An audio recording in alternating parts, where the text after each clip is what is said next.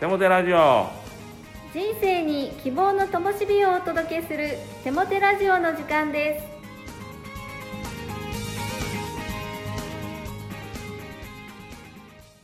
皆さんお元気ですね。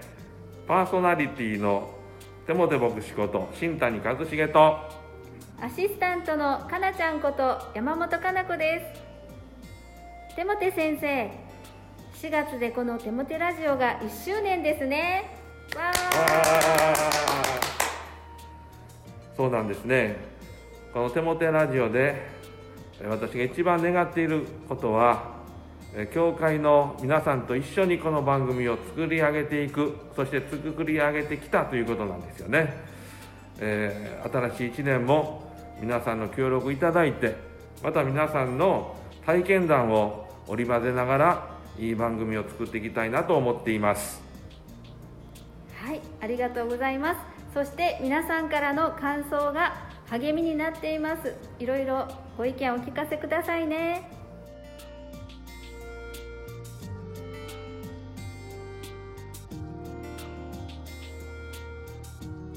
早速インタビューしていきたいと思います。今日のゲストは先週に引き続き小島健太先生です。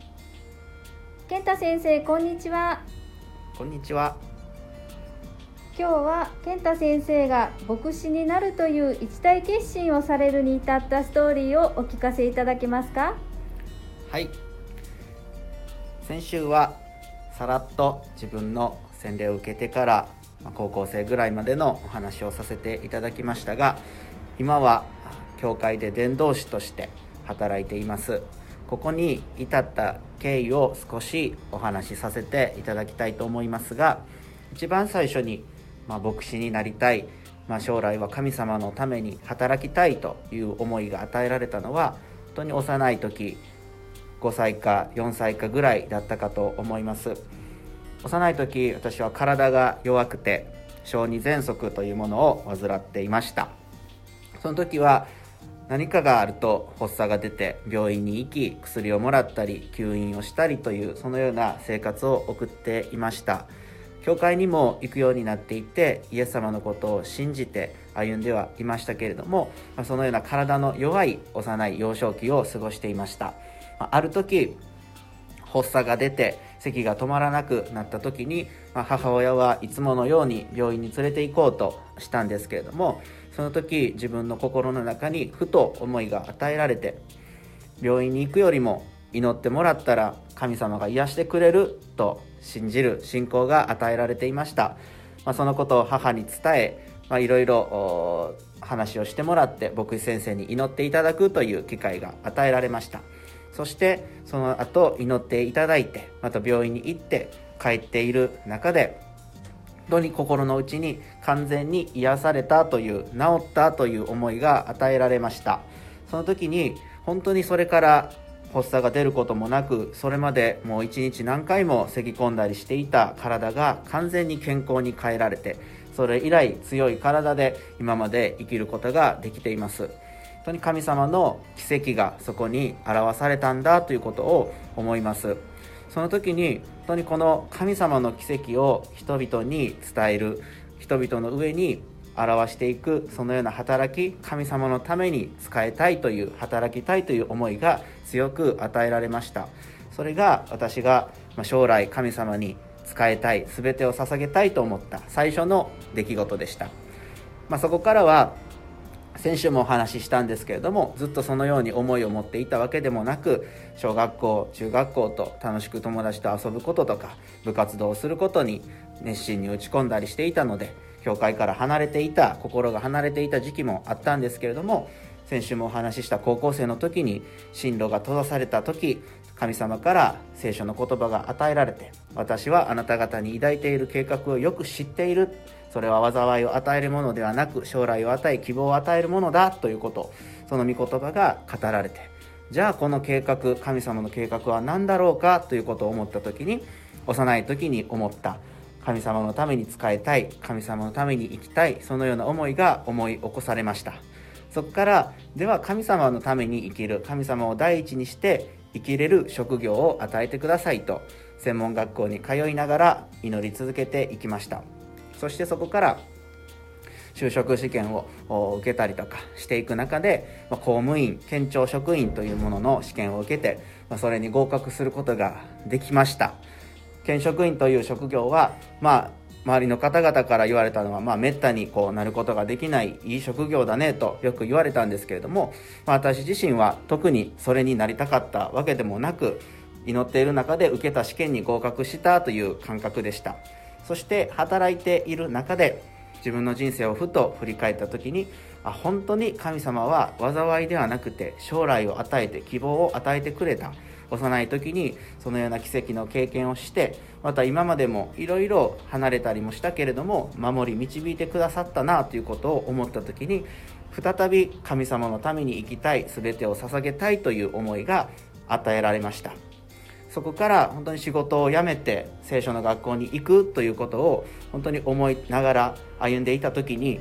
結婚する恵みにも与えられて子供が与えられるという素晴らしい恵みにも恵みも与えられたんですけれどもしかしその状況で仕事を辞めるということは人間的には本当に苦しい決断だし将来に本当に不安を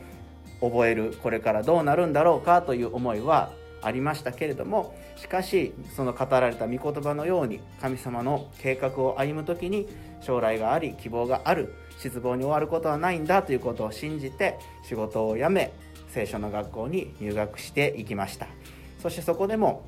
神様はさまざまなことを教えてくださってさまざまな導きをしてくださって恵みを与えてくださって誰一人路頭に迷うこともなく子供たちが食べるものに困ることもなく歩ませてくださって今は本当に神様に仕える仕事をしながらまた家族とも楽しい時間を過ごしながら今を生きていることができています。今も思うことですけれども振り返った時にその時々に神様は必要な恵みを与えられて私たちが求める時に素晴らしい祝福を注いでくださるお方であるということを確信しています。そしてこれからの人生も神様に仕えながらさまざまな主の御業を経験しつつ人々にもその愛をその素晴らしさを届けていきたいと願っています。ありがとうございます。ありがとうございます。確かに健太先生が献身の道を歩み出された時驚きました。ご家族がおられる中でそういった道に進まれること。けれども必ず神様が導いてくださっていたんだなっていうことを今日お聞きして本当に感動の思いで聞きました。ありがとうございます。それでは手モ先生に励ましのメッセージを語っていただきましょう。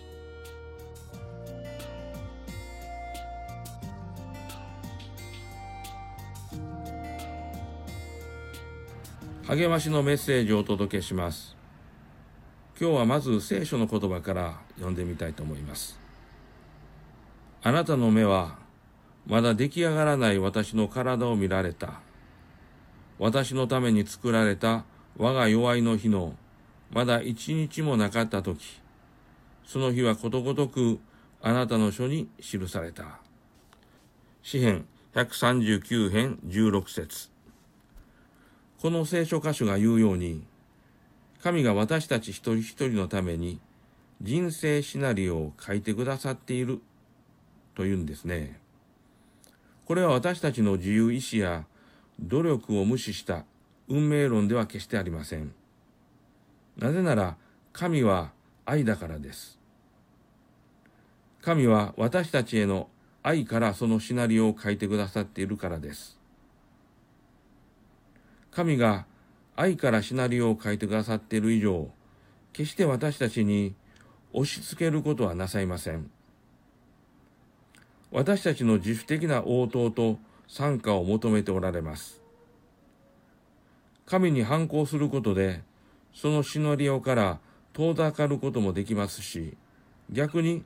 悔い改めて神に従うことで、そのシナリオを動かし始めることもできます。もう一つ神が書かれたシナリオの特徴を示す聖書の言葉を紹介しましょう。先週も紹介した御言葉です。主は言われる。私があなた方に対している計画は私が知っている。それは災いを与えようというのではなく、平安を与えようとするものであり、あなた方に将来を与え希望を与えようとするものであるエレミア29章11節。神が書いてくださるシナリオは平安と将来と希望を約束するものです。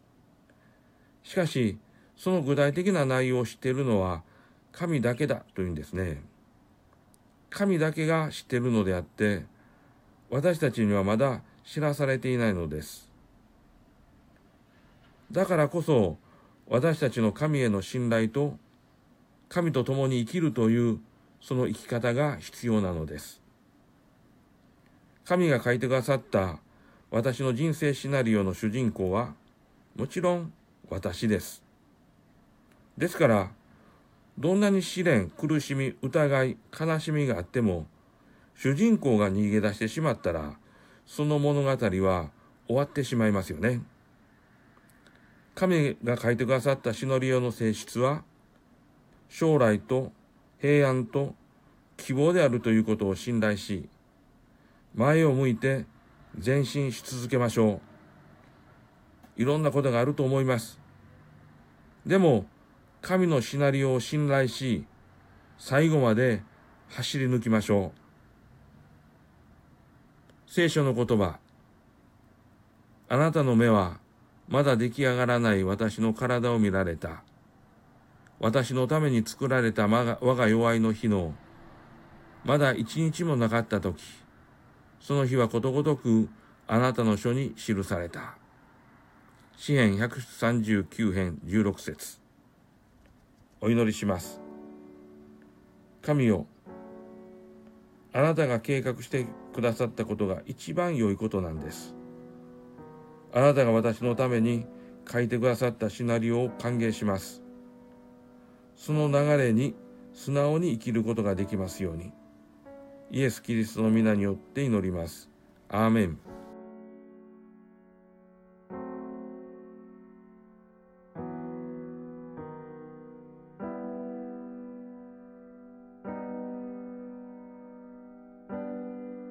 今月の賛美は高砂教会120周年記念オリジナル賛美アルバム「新しくされる」より「偉大な種」です。どうぞ。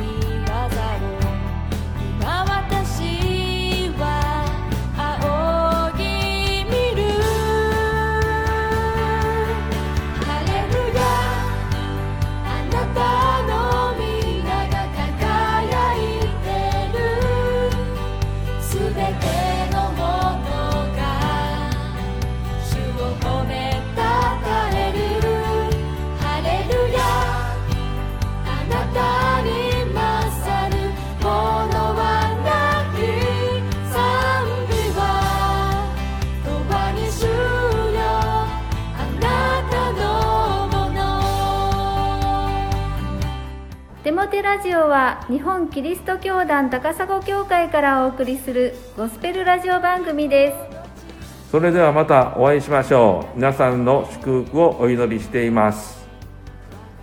お元気で。